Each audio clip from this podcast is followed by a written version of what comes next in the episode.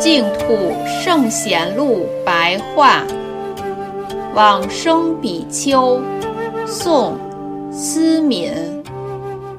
思敏不清楚他的出身，依止灵芝圆照律师，增寿戒法，专心修习净土法门，二十年如一日。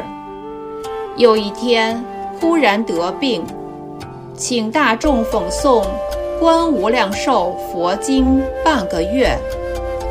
诵完经后过三天，见到化佛充满整个室内。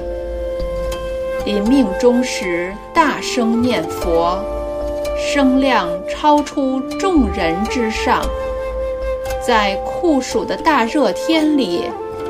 停留堪就七日，仍然异香浓郁，充满室内。